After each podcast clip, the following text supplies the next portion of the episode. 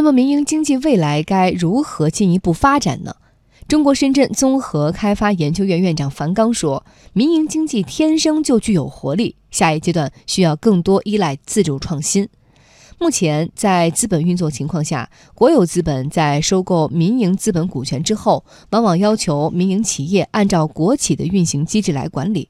从保持民营企业活力来讲，他建议继续发挥优先股制度。”国有企业可以投资民营企业并从中盈利，但是不要把国企的管理制度带到民营企业当中去。